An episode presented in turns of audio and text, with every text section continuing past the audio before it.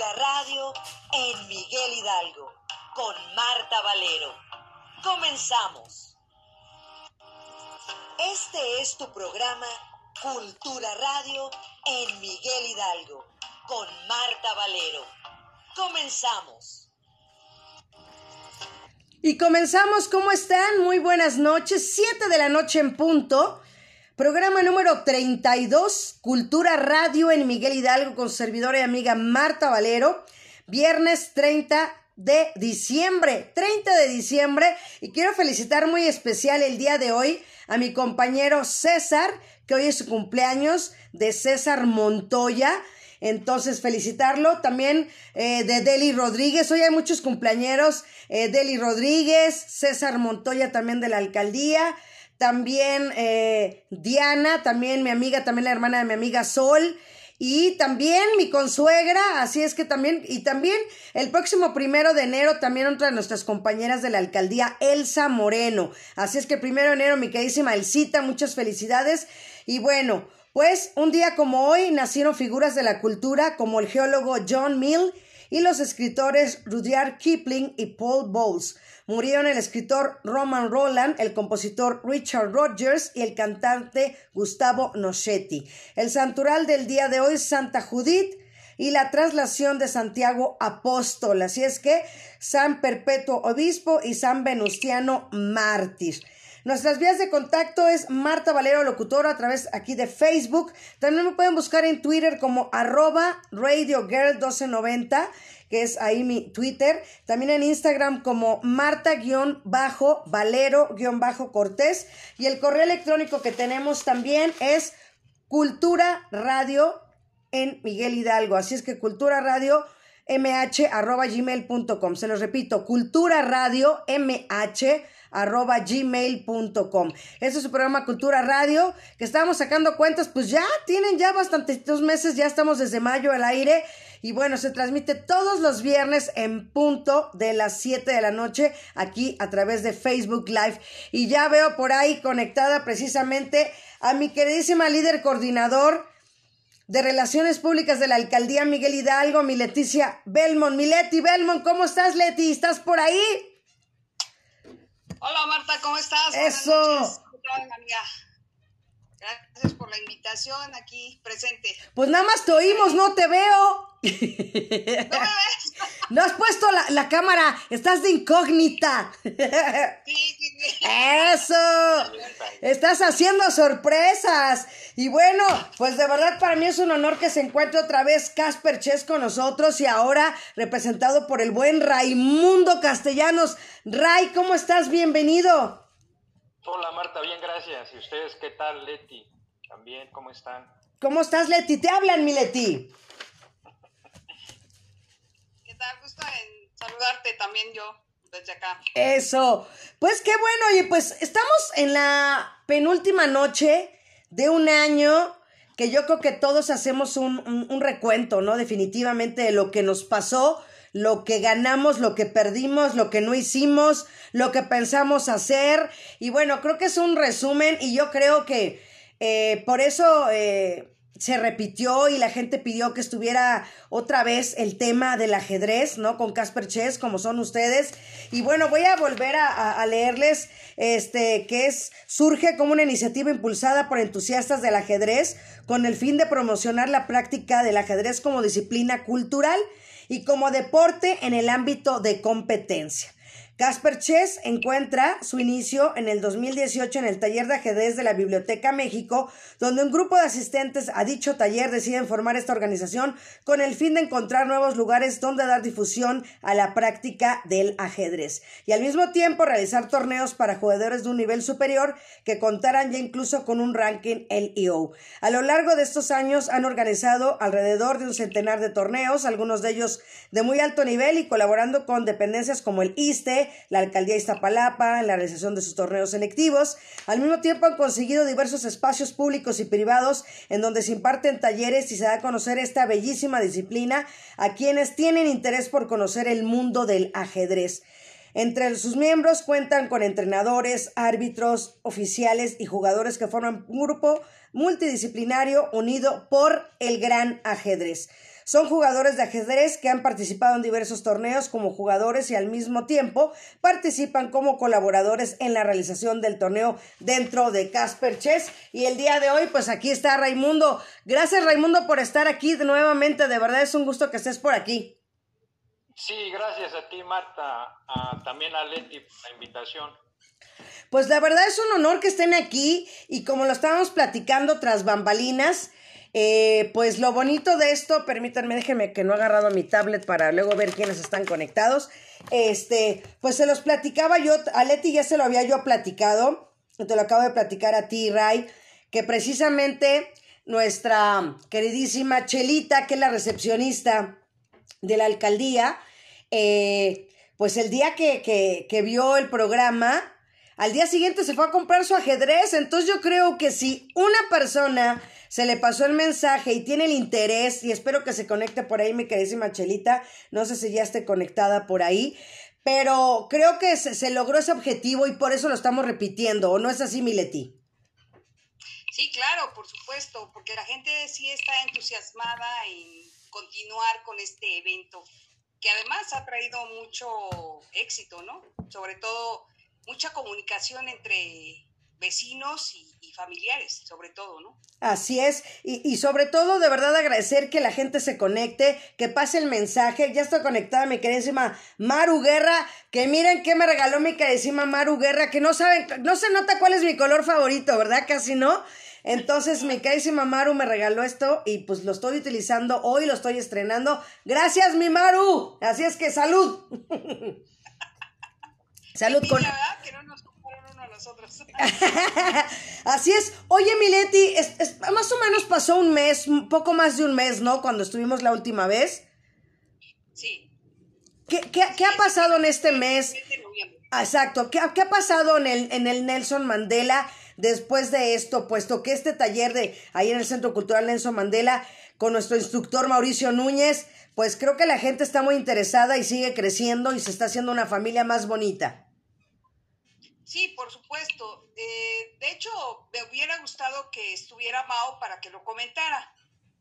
Y bueno, ahorita eh, el que nos haya acompañado Raimundo es porque Chelita quería también inclusive saber más sobre el ajedrez, que era nuestra intención sobre todo decirle a Chelita y a toda la gente que nos está acompañando cuál es nuestro objetivo dentro de, de, Mandela, pero sobre todo, ¿no? La, comunicación y, el contacto con, con, tanto con Mao como con todo el grupo de, de, de Casper, ¿no? Así es. Esa es mi idea. Exacto, y, y, fíjate que yo pasé ahorita porque yo todavía no he comprado el mío. Le decía yo, le decía yo a Ray que, que, soy tan desesperada, soy tan hiperactiva, que el ajedrez yo creo que va a ser algo que me va a aplacar. Digo, me voy a tener que poner tranquilita. Pero pues aquí tengo las piezas. Ahorita voy a quitar mi arbolito, que está muy bonito, ¿verdad? Pero aquí vamos a irlas poniendo para que las vean. Este ajedrez es el que tienen allá en casa de mi mamá allá abajo. Y bueno, para que nos vaya diciendo también el buen Ray, para que la gente se interese. Y, y, bueno, pues también aquí está el tablero. Y pues que, que vean que es algo, como lo platicábamos la otra vez, entre la aritmética, ¿no? La geometría, todo lo que conlleva. Digo, hasta mira, ya, aquí sí, ahí sí lo usan para que vean. no como yo, no como yo que no lo uso, que no tengo. Pero bueno, déjenme armarlo, ponerlo así. Y miren, ahí está la parte. A ver, Raimundo, explícanos esta parte del tablero porque vemos números y vemos letras. Ah, así es, este, Marta. Eh, el tablero de ajedrez está conformado por 64 escaques la mitad son blancos y la mitad negros. Eh, es como un plano coordenado y precisamente las coordenadas nos las dan estas letras y números que, por las que preguntas. Cada una de las casillas tiene un nombre. Ok. El nombre está confirmado por el, eh, las filas son las que están en horizontal y están con un número. En este caso, como lo estás mostrando, eh, del lado izquierdo inferior se ve el número 1 y hacia arriba va subiendo hasta el número 8. Entonces tenemos de la fila 1 a la fila 8 y las columnas son las que están de forma horizontal y esas están identificadas a través de letras, van de la letra A a la letra H. Entonces el uso, eh, una vez que ya estás en esto del ajedrez, eh, te sirve mucho el analizar las partidas que que vas jugando. El análisis se lleva a través de la anotación. Tú anotas tus partidas. Eh, la forma en la que las anotas se llama anotación algebraica. Okay. Hubo una anterior que era descriptiva, pero ahora eh, lo que se ocupa y lo que está establecido por el reglamento es que las partidas se deben anotar a través de eh, notación algebraica y esta notación se consigue a través de las letras y números o nos ayudamos de ellas. Eh, algunos tips rápidos para que eh, sepan cómo colocar, cómo este, poner el tablero si es que no tiene letras y números. lo que dice el reglamento es que tú debes tener una casilla blanca a tu derecha. Ok. Entonces, si no sabes cómo acomodar el tablero, tienes que buscar la casilla blanca y es como lo tienes que, poner u orientar en caso de que no tenga letras y números. Eh, una vez que colocas las piezas, bueno, pues tenemos este, 16 piezas blancas y 16 piezas negras. Okay. Eh, ahí tú las estás mostrando, en este caso, este, pues son las piezas negras. Eh, alcanzo a ver eh, que está el caballo, como yo lo estoy viendo, este, pues está del lado izquierdo, después del lado derecho está el rey, el peón me parece. Ajá, sí, sí, es el, peón, el peón. Ahora voy del otro lado. En el Ahora mismo está. sentido iríamos de izquierda a derecha, tenemos al alfil, eh, al final tenemos a la torre y primero nombre a la torre porque ahí hay un detalle con eh, la pieza que estás mostrando al centro, que muchas personas es muy común que la llamen reina y el nombre que se le debe dar es dama. Dama. Dama, y esto tiene que ver precisamente con la cuestión de la notación algebraica que te mencioné hace un rato. Tú vas a anotar eh, los movimientos de cada una de las piezas y la casilla a la que llega. Ok. ¿Cómo sabes el nombre de la casilla a la que llega? Como te comenté, este, con el, em, poniéndole la letra de la fila en la que está, perdón, el número de la fila y eh, la letra de la columna. Bueno, ahí es a la inversa. Primero es columna y luego fila. Por ejemplo, si pones nuevamente el tablero. Eh, Voy. Por favor. sí, este, permíteme. ya, estoy abusando. No, no, no, espérame. Ay, ya se cayeron, pero ahorita lo acomodamos. No te, preocupes, no te preocupes. Aquí estamos en vivo, no importa. Eso es lo bonito. Espérame. Exacto. Entonces, ahí está. Es.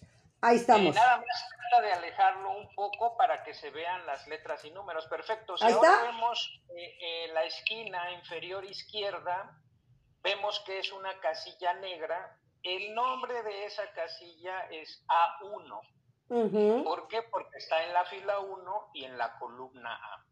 También ahorita estamos viendo que se cumple que en este caso, como estamos viendo el tablero, a la derecha queda una casilla blanca. Es así como se debe colocar el tablero para iniciar a jugar.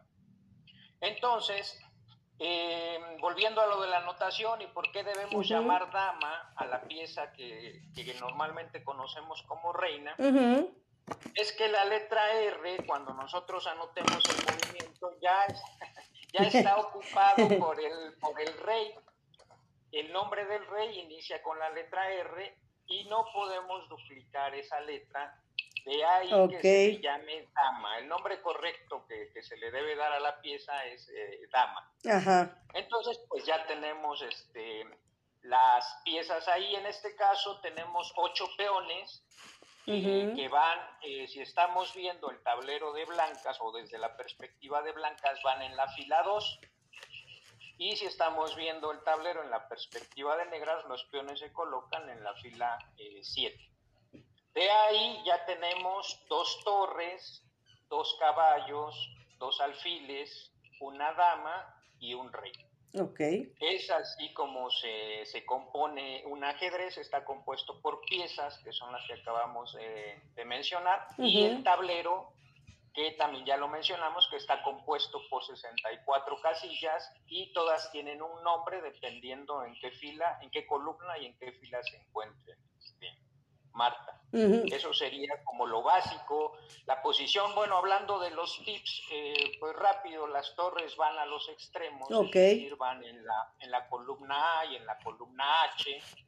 Después de, los, eh, de las torres siguen los caballos, quiere decir que irían, eh, en este caso, en la columna B, y el otro caballo al lado de la torre de la H, que sería la columna G posteriormente van los alfiles y también un detalle que, hay que tener en cuenta es que la dama siempre va en su color, porque a veces no sabemos en dónde colocar la dama.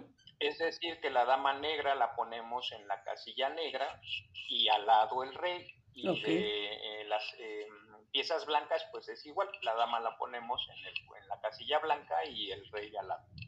Es yo creo que eso es lo más básico.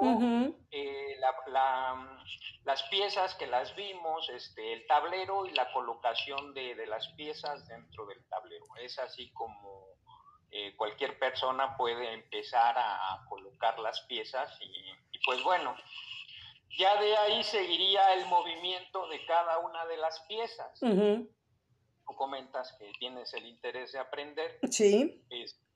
Entonces, lo primero es aprender la colocación. Ya la vimos, eh, el tablero lo tengo, debo tener una casilla blanca a la derecha. A la derecha. Y una vez que ya tengo eso, este, pues empiezo a colocar piezas. Primero los peones y después las demás este, piezas en el orden en el que acabamos de ver, este, Marta. Perfecto, pues mira, aquí María Eugenia Guerra dice, aquí presente, saludos. Ricardo Parker también todos los viernes está presente. Dice hola, buenas noches. El buen Mau, ya aquí está Mauricio Núñez. Dice saludos y buenas partidas. Buena noche. También aquí nos dice Maru, dice, debería de enseñarse o aplicarse en la escuela como un pequeño taller para el estrés que siempre tenemos. No importa la edad que tengas. Pues es lo que te decía, ¿no? Lo que estábamos hablando precisamente, ¿no? Este, Leti, de, de, de las personas que son como yo, así todas aceleradas, yo creo que necesitas encontrar ese balance y esa tranquilidad para poder pararle a, a estos, a estos de acá. ¿Dónde están? A estos, en mi caso. ¿No? Sí, oye Mao, a mí me gustaría que nos platicaras un poquito, no sé si se pueda, del curso que ustedes dan a las personas videntes que es un tema también muy ah, interesante, fíjate, Marta. Es, es, una labor que ellos están haciendo y que también, digo, es bueno que nosotros conozcamos, porque no nada más nosotros podemos calmarnos, ¿no? Exacto. Sino imagínate también qué, qué cosas están haciendo con este tipo de, de, personas que también lo necesitan y que sabemos que estamos ahorita con una ansiedad todos, ¿no? No nada más nosotros. ¿Por qué no nos platicas algo de eso, Mau? Este, bueno, ahorita que se conecte Mau, que, que platique, este, sí, perdón.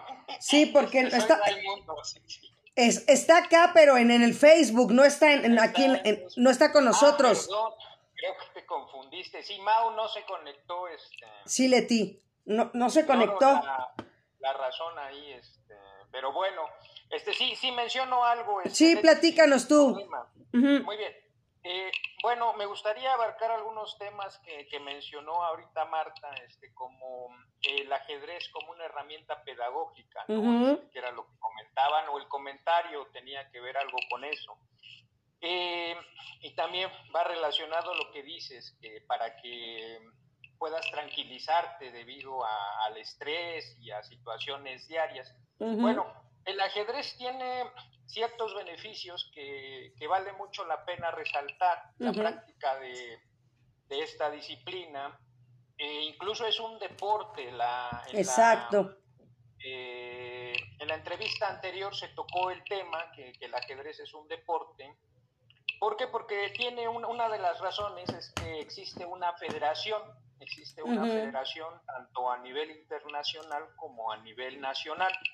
La federación eh, que está encargada de regular toda la actividad ajedrecística a nivel internacional es la FIDE, es la, bueno, es FIDA eh, y tiene que ver porque el nombre está en francés, pero es FIDE y sería el equivalente a la FIFA en lo que tiene que ver con el fútbol. Eh, todos creo que tenemos o percibimos a la FIFA como el órgano regulador del, del fútbol a nivel mundial. Exacto. El equivalente en, ajedrez sería la FIDE. Entonces la FIDE es la Federación Internacional de Ajedrez. Eh, y también eh, esta está constituida a través de, eh, de federaciones locales. En este caso, en México hay una federación que es la encargada de regular todo el aspecto ajedrez. Ah, mira, ya, ya está este Mau. Ya está. ¡Ya entró! Gracias, Mau. Él va a ampliar la información y me va a corregir, puesto que su conocimiento es mucho más amplio que el mío. Este, pero bueno, voy a tratar de, seguir con esta explicación. Eh, a nivel nacional, la federación eh, es FENAMAC, que es la, la Federación Nacional de Ajedrez de México. Y esta FENAMAC también mencionaste por ahí que en nuestro grupo hay árbitros, bueno, los árbitros para que tengan validez y puedan este, arbitrar en torneos eh, formales, eh, deben estar titulados eh, por la FENAMAC, pero bueno, si nos vamos más allá, es decir, de lo general a lo particular, iniciamos a nivel internacional con la FIDE, después ya fuimos a la parte local como país, que está la FENAMAC, después vamos a la parte local como eh, la Ciudad de México, como una entidad federativa. Aquí, aquí ya es una asociación, que es la Asociación de Clubes de la Ciudad de México, eh, y cada una de las alcaldías tiene una liga oficial. Es decir, que hay entrenadores en cada una de las alcaldías que deberían estar dispuestos y tener el interés de enseñar el ajedrez a todas aquellas personas que lo quieran practicar. Pero bueno, alguna de las características o beneficios que trae la práctica del ajedrez, pues tiene que ver, como lo comentaste, con la paciencia. O sea, uno que tiene tiene que ser paciente para este, verla, analizar, eh, en este caso, una posición, ver la mejor este, opción que tiene para que eh, la partida, eh, sacar ventaja dentro de la partida. Otra de las características muy importantes es que te enseña a hacerte responsable de tus actos, porque en el ajedrez no hay nadie más, está solamente tú y todo aquella, toda aquella consecuencia es debido a un acto que tú hiciste. Entonces, eso, eso es lo que te enseña. También te enseña, bueno, uno de los este, beneficios es la memorización.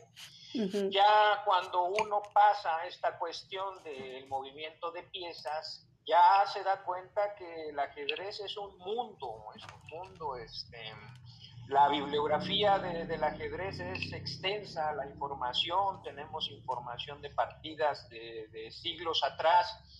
Entonces, realmente este, hay mucho que estudiar y dentro de esto, eh, para que tengas un rendimiento aceptable, tienes que memorizar algunas cosas. Entonces, la práctica del ajedrez también tiene que ver con la memorización.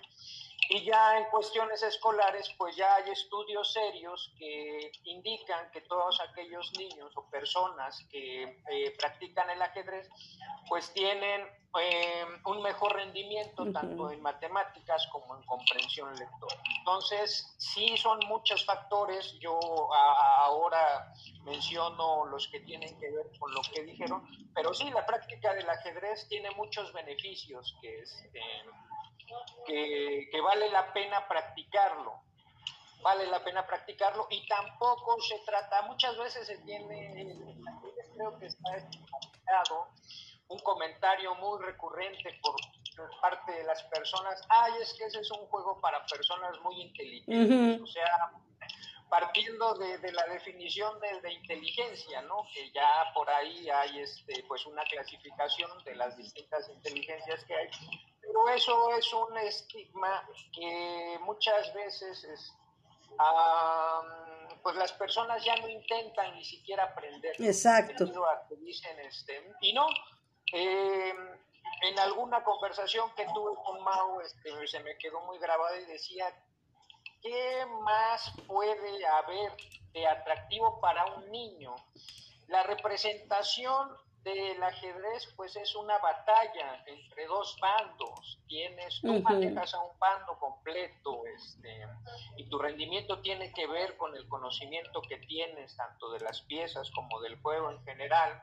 Las piezas que son muy atractivas para los niños y al final lo puedes llevar hasta el nivel de, un juego de mesa, que, así está este, considerado también por muchas personas, o sea, que no se asusten. Eh, eh, eh, el inicio, pues tienen que aprender, en cualquier juego de mesa normalmente trae un instructivo, ese instructivo te dice tienes que mover tales fichas o cada jugador tiene su turno. Bueno, hablando esto de, de o regresando al ajedrez, el ajedrez tiene un reglamento específico, se conoce como las reglas del ajedrez.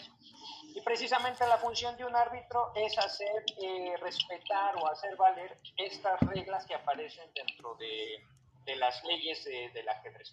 Pero bueno, al final el comentario es que cualquier persona que se sienta atraída puede aprender, no es necesario, no, no, que estudie, eh, que le dedique mucho tiempo. Al final, eh, si lo toma como algo lúdico, está excelente. Y, y, como cualquier cosa lúdica o cualquier cosa que nos gusta, sabemos que si queremos mejorar, pues tenemos que dedicarle algo de tiempo. Pero en un principio que no se quiten este, esa oportunidad eh, de aprender. Eso es un mito de que es persona para personas inteligentes o de que es muy complicado, de que es muy complicado este, aprenderlo. También este, eso hay reglas muy claras, muy específicas y una vez que, las vemos pueden eh, eh, empezar a jugar y van a ver que es muy divertido, que es muy divertido dentro de todo, este, y no hay ninguna este, obligación de ser el mejor ni nada, ¿no? Este, ya después uno entra y ve que la cultura ajedrecística es vastísima, como les comenté que hay una federación, pues hay campeonatos mundiales, hay campeones mundiales, este, y pues bueno, lo que les comentaba también, este, la eh, la bibliografía es impresionante. De hecho, no hay ninguna otra disciplina que tenga más libros escritos que el ajedrez. Wow. Entonces, uno puede llenar este, bibliotecas con todos los libros que se han escrito este, de temas en particular o de lo general de, del ajedrez.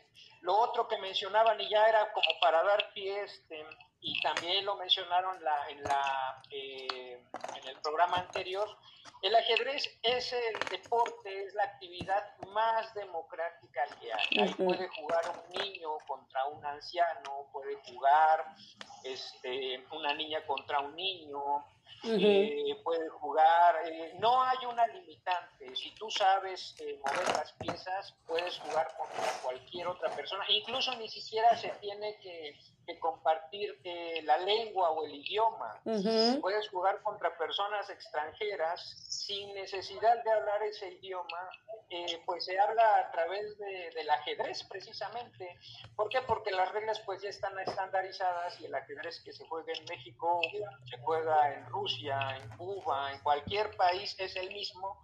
Entonces, cuando haya un tablero de por medio y haya dos personas que sepan jugar, no importa la condición de ninguna de las dos para que puedan eh, pues tener una partida. Y esto también, y hablando o em, tratando de, incluir esto, em, también es una actividad inclusiva tiene que ver con la cuestión esta de, invidentes que mencionaba el Exacto. Existe el ajedrez este, para invidentes, tiene algunas características en particular por obvias razones, este, pero las personas invidentes pueden jugar, pueden jugar entre personas... Eh, en, este sentido, las personas que podemos ver bien se, nos denominan normovisuales. Normovisuales pueden jugar contra invidentes o personas que tienen problemas para ver bien. Eh, entonces, eh, nosotros como grupo no, no damos una, un taller de... Creo que no sé si a nivel nacional, pero casi estoy seguro que a nivel local quien lleva la batuta en la cuestión de, de, ajedrez para invidentes es precisamente la Biblioteca de México. La Biblioteca de México es un taller eh, que es una referencia, lleva más de 30 años enseñando en distintos niveles, desde nivel básico hasta nivel avanzado, y ahora tiene esta cuestión de que tiene un taller específico para personas invidentes en la que les enseñan desde la cuestión más básica, porque ahí el tablero es especial, hasta ya cuestiones tácticos de estrategia. Entonces hay personas invidentes que tienen igual. Hace poco, en, precisamente en la alcaldía Iztapalapa, me parece que fue el torneo panamericano de invidentes. Entonces vinieron personas de Canadá, de Latinoamérica. Eh, también no sé si hubo representación de Estados Unidos, pero fue un torneo eh, que se hizo por primera vez en, en México y en la Ciudad de México. Entonces, también esa cuestión de, de ajedrez para invidentes pues está relativamente avanzado. Y en este caso sí hay un lugar en el que se enseña, que es en la Biblioteca de México. Wow. en referencia a lo que me comentaste o lo que preguntaste, Claudia. Sí, excelente. Pues de verdad, eh, Mau, ahora sí, bienvenido, ahora sí oficialmente. ¿Cómo estás, Mau? Allá, eh, una disculpa, eh, ¿sí me escuchas? Sí, perfecto. Ah, ok. Es que como no escuché el eco, dije, no, no, no me están escuchando. una disculpa por llegar tan tarde y es una fascinación permitirse que que Raimundo comparta su conocimiento, ¿no? Es desde la visión de, de, uno de nuestros entrenadores y de nuestros árbitros, que está reconocido no solamente en, en, nuestro grupo, no solamente a nivel local, sino nacional. A nivel nacional eh, eh, ha participado Raimundo, ¿no? Bueno, las hermanas repúblicas, creo que de Hidalgo y Pachuca y el Estado de México, Además, nuestros otros árbitros, como el profesor Shirawen Millán y nuestro entrenador José Luis Vargas Moreno. Y es importante saber desde la perspectiva del árbitro, quien regula la competencia deportiva, la, regulación y aplicación del reglamento federado, ¿no? Me tomé la libertad de poner en el chat algunas de las referencias, ¿no? La dirección de la FIDE, que es la organización internacional, la organización de la Federación Nacional de Ajedrez, quien es quien regula la, la, actividad ajedrecística aquí en México.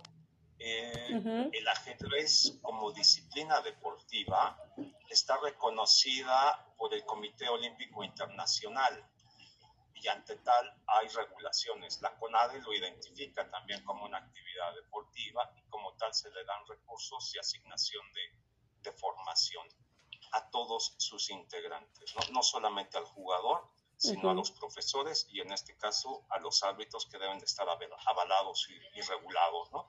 Por eso yo inhibía mi participación porque escuchar un árbitro, escuchar a quien escuchar además a quien promueve y organiza torneos, como es el cerebro que está atrás de Casper, uno de los cerebros que está atrás de Casper, como es Raimundo Castellanos, ¿no? es, importante entonces conocer su visión, conocer su regulación, ¿no? Tan solo tú solicitabas cómo es que se llama cada una de las piezas, cuál es su movimiento. Cuando cuando lleguemos a esta, a esta cuestión del movimiento y Raimundo nos explique el movimiento del caballo, ah, entonces sí tenemos una observación de cómo es que se aplica el reglamento para el movimiento del caballo. Y bueno, yo insisto a que Raimundo continúe tanto con la promoción, el arbitraje y la regulación de... Oye, una pregunta que pone aquí mi hermana Maru. Dice, ¿hay límite de tiempo para el juego? Sí.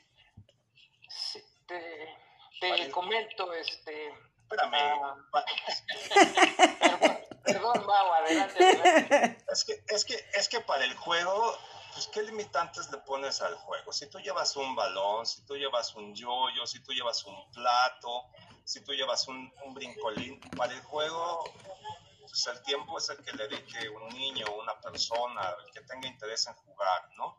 Pero como disciplina deportiva, Raimundo Castellanos nos va a informar ahorita de la asignación del tiempo para definir una partida deportiva. Sí, hay tiempos. Adelante, Ray. Sí, tiene, tiene razón, Mau. Estaba olvidando esa parte, ¿no? la parte no competitiva, la parte lúdica. Y efectivamente, este, cuando hay un ajedrez, eh, pues pueden tardarse. A, veces también por eso las personas que, tienden a hacer cosas rápidamente este, piensan que es aburrido porque a veces las personas contra las que juegan tardan mucho tiempo en hacer sus movimientos y piensan que esa es la normalidad, pero bueno, ahorita no, no es algo competitivo, es algo lúdico, es algo para pasar el tiempo. Este, ante esa situación, pues aunque hay reglas muy claras, mientras no se ocupe un reloj no se pueden aplicar ciertas cuestiones que marca el reglamento. Ya cuando es deporte competitivo, aparte de los del ajedrez que vimos que está compuesto por piezas y tablero, ya entra un tercer eh, factor ahí que es un reloj de ajedrez. El, la característica que tiene el reloj de ajedrez es que lleva dos tiempos, lleva tanto tu tiempo como el tiempo del rival y cada uno de estos se activa a través de pulsar eh, la parte superior del reloj. Cuando tú pulsas la parte que te corresponde, inicia a correr el, eh, inicia el tiempo de, tu rival y viceversa. Cuando él activa el reloj, este, pues inicia a correr tu tiempo.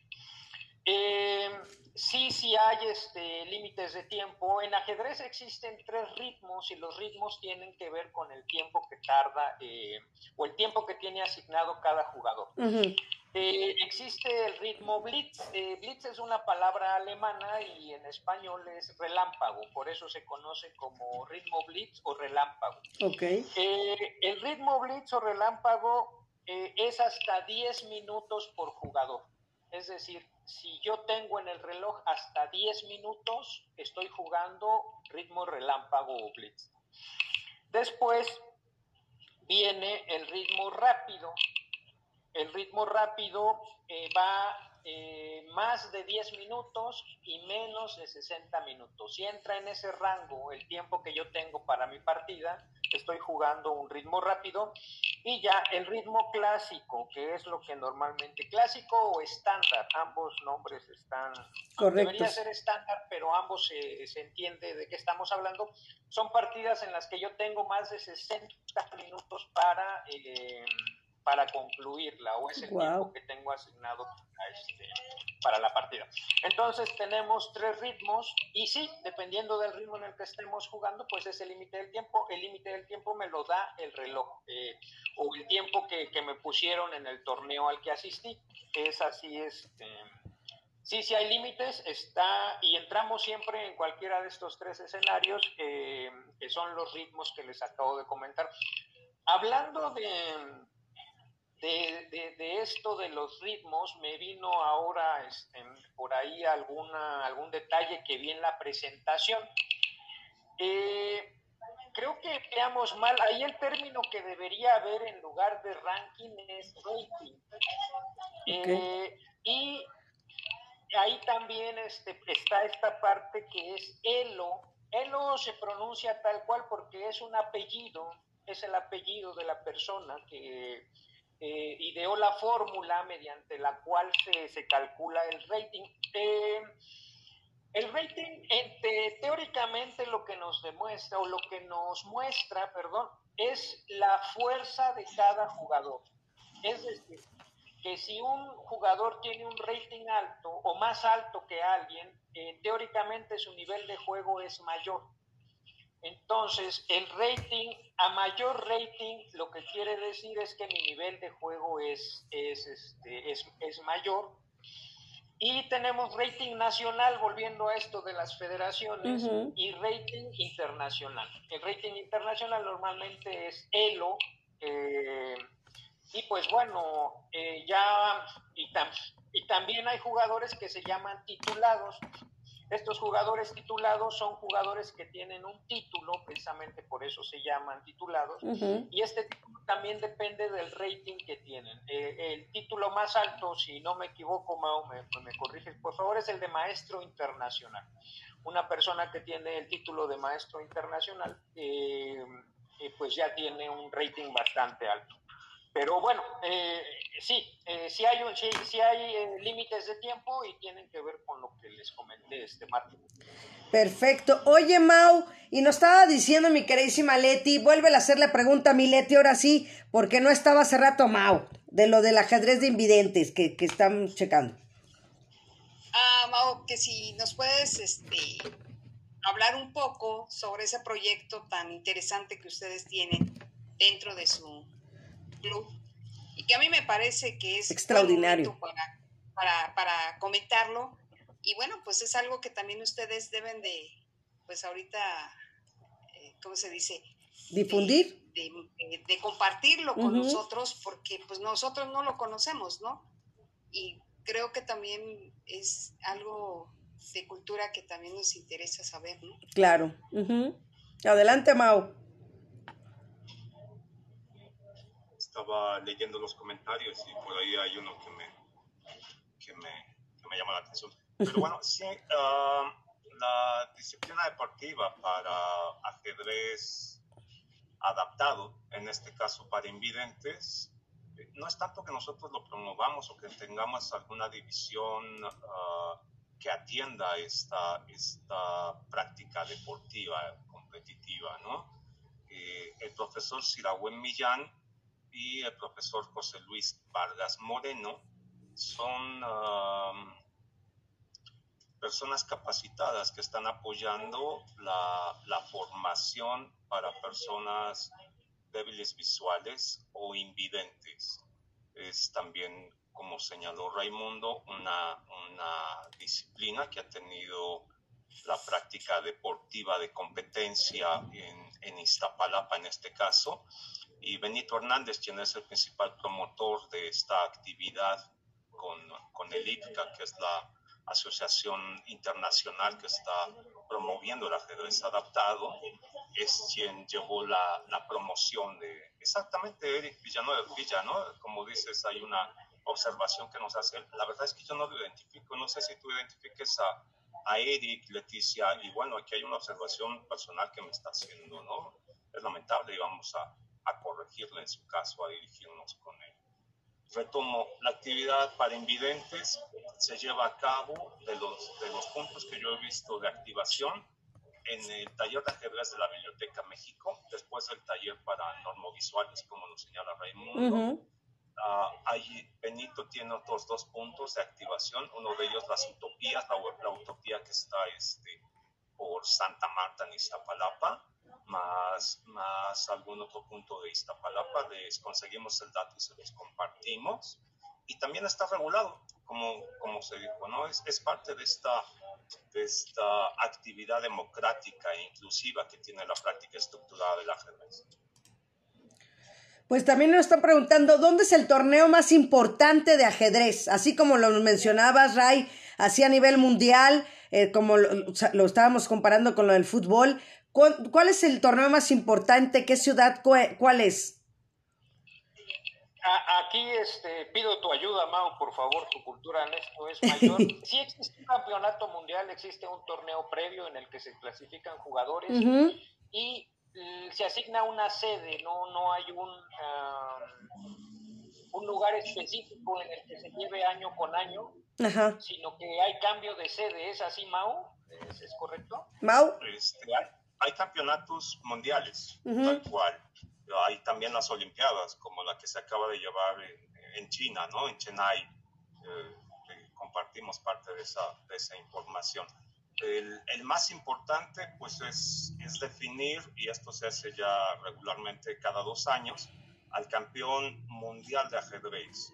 En este caso, es, la situación actual es, es, un cisma que se ha dado en, en, en, el caso de que el actual campeón mundial, el, tal vez uno de los mejores exponentes de, del ajedrez, siendo el campeón mundial ya por 15 años, Raimundo, casi 20 años, ¿no?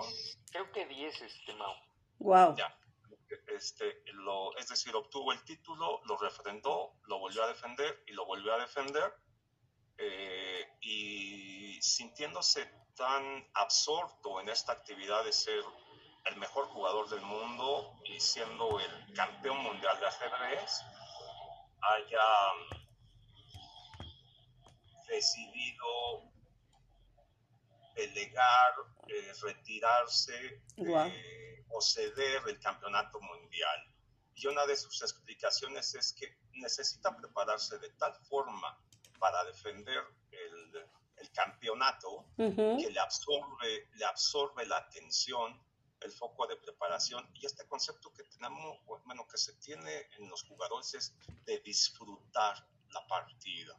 Haciendo la comparativa con los otros deportes, es comparar a Messi, Ronaldo, Pelé mismo, a, a, los mejores jugadores o al mejor jugador de, tenis, de disciplinas deportivas individuales, ah, de box, digamos, ¿no? Siendo el mejor y, reforzándolo una y otra vez, eh, pero sintiéndose tan, tan, tan, tan absorto en esta preparación que no le permite ya disfrutar el juego. De pronto es que, que hacer el comparativo, así como Michael Jordan cuando está tan absorto ya de tal atención, de tal foco, de tal preparación que tiene que llevar a cabo que le impide disfrutar de esta práctica deportiva. ¿no? Es, es uno de los argumentos que da Magnus Carlsen, el, el, actual campeón, digo actual porque aún no se define su, la suplencia, pero para desistir de ser el campeón mundial. ¿no? Es, es tal vez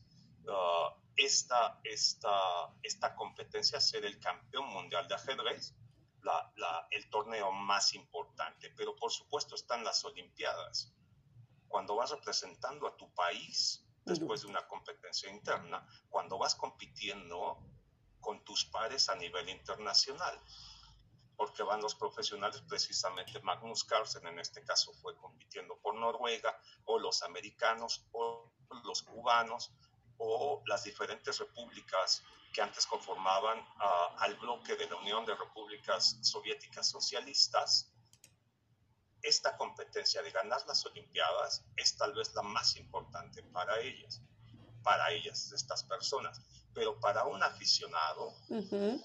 digamos, para un infante, ganarle a su papá, claro. ganarle, a su, ganarle a su entrenador, ganar un torneo de grupo de su escuela, un torneo de su club de aficionados es tal vez el más importante, ¿no? Uh -huh. Y ni siquiera ganarlo, ya lo habíamos comentado en la charla previa, ¿no? uh -huh. Está, y, y, nos lo decía Pato, que lamentablemente no está presente aquí, uh -huh. ¿no? Es decir, es esta cuestión de, de trascender más allá, de recordar, es que yo aprendí a jugar por mi abuelo, por mi vecino, retomamos esta actividad de, de, de, de, la pandemia y cómo precisamente Gambito de Dama uh -huh.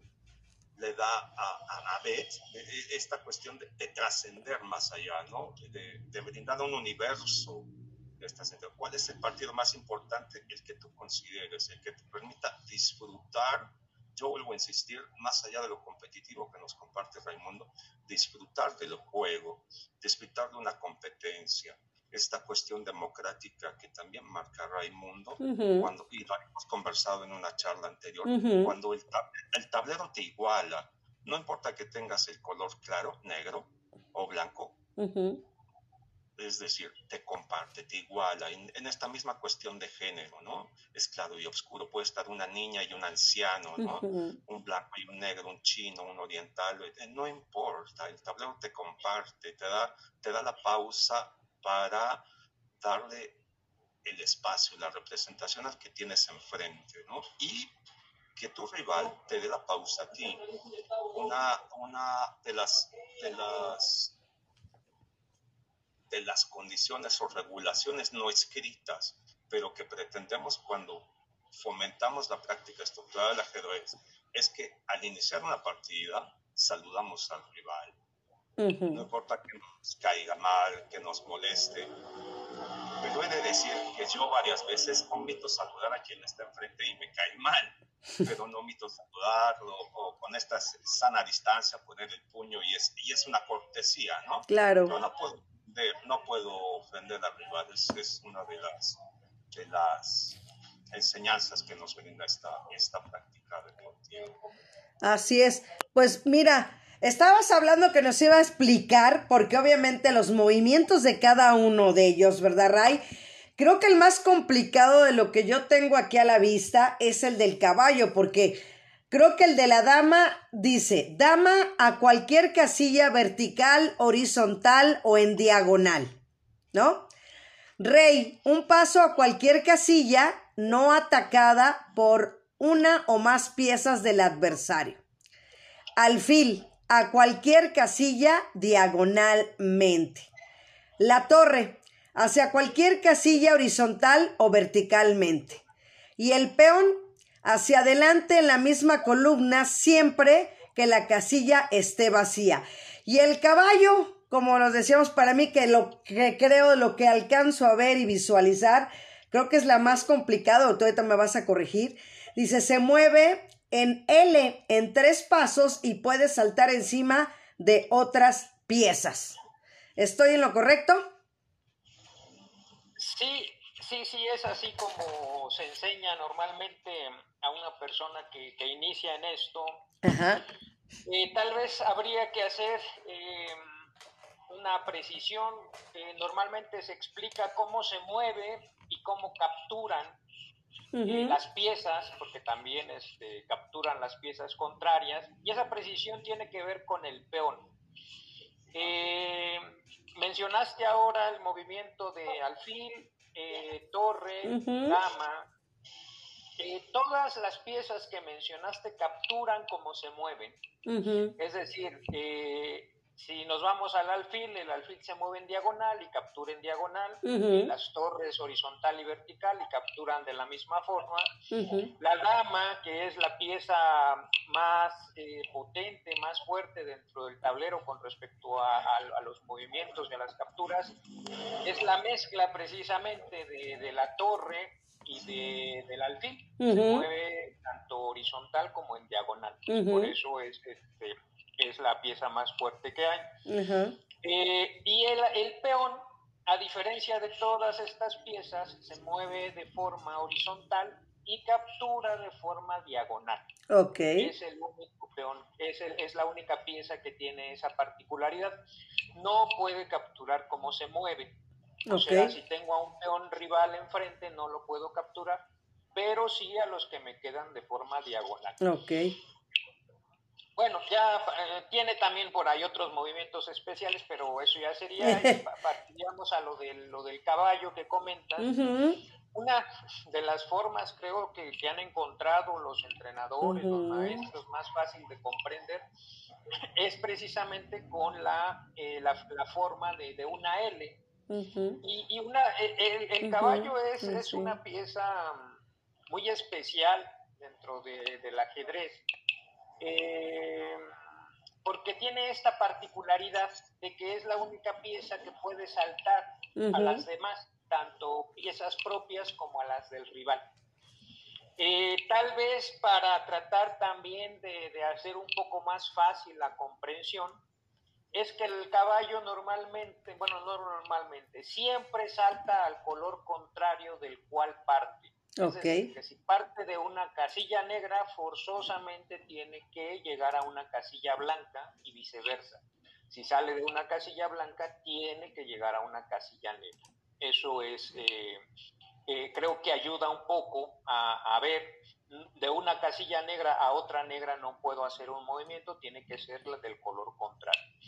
Y aquí lo que marca eh, el reglamento, que el reglamento inicia precisamente eh, con los movimientos de las piezas, creo que es muy sencillo eh, la, la, definición del movimiento del caballo en el reglamento, fíjate, curiosamente creo que es muy fácil.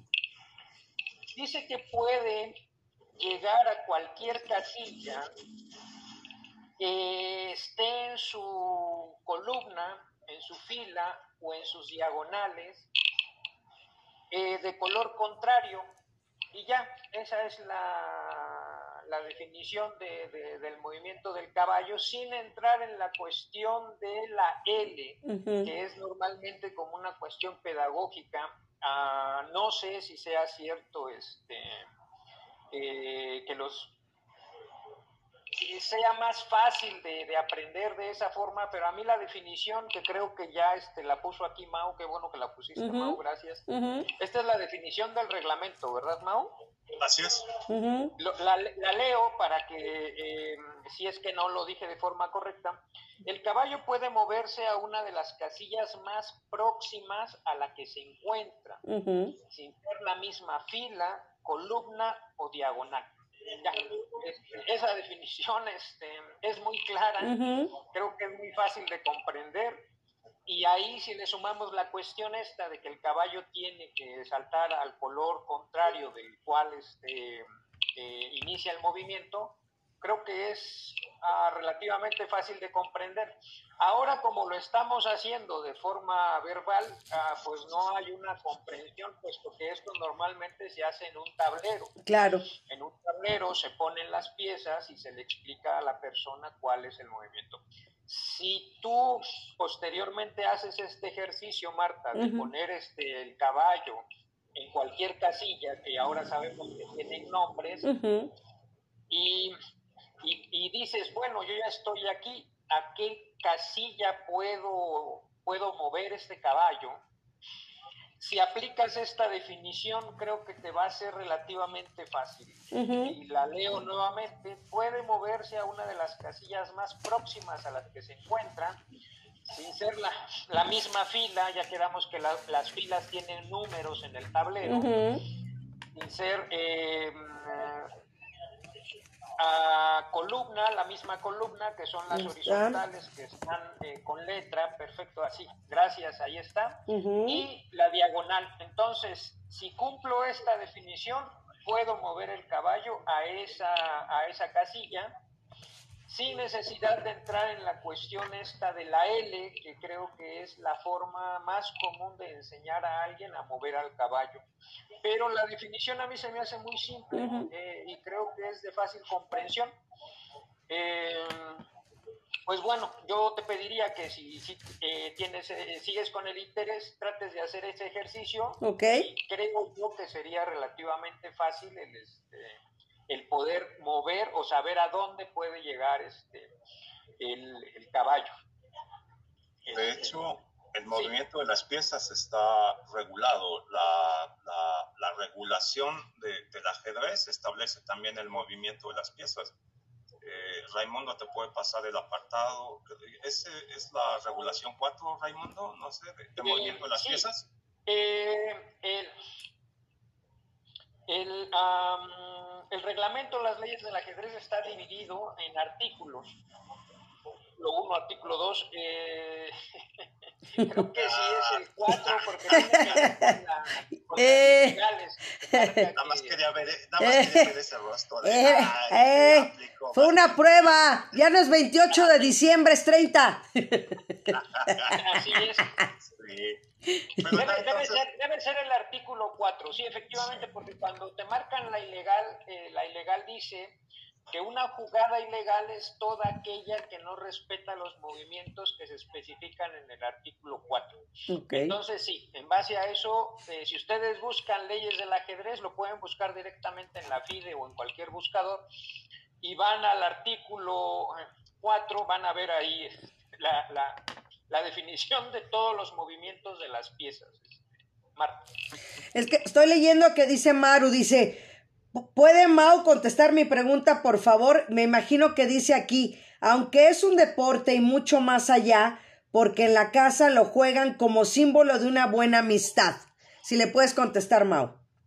Y es que va de nuevo, eh, empezamos con esta cuestión, es un juego,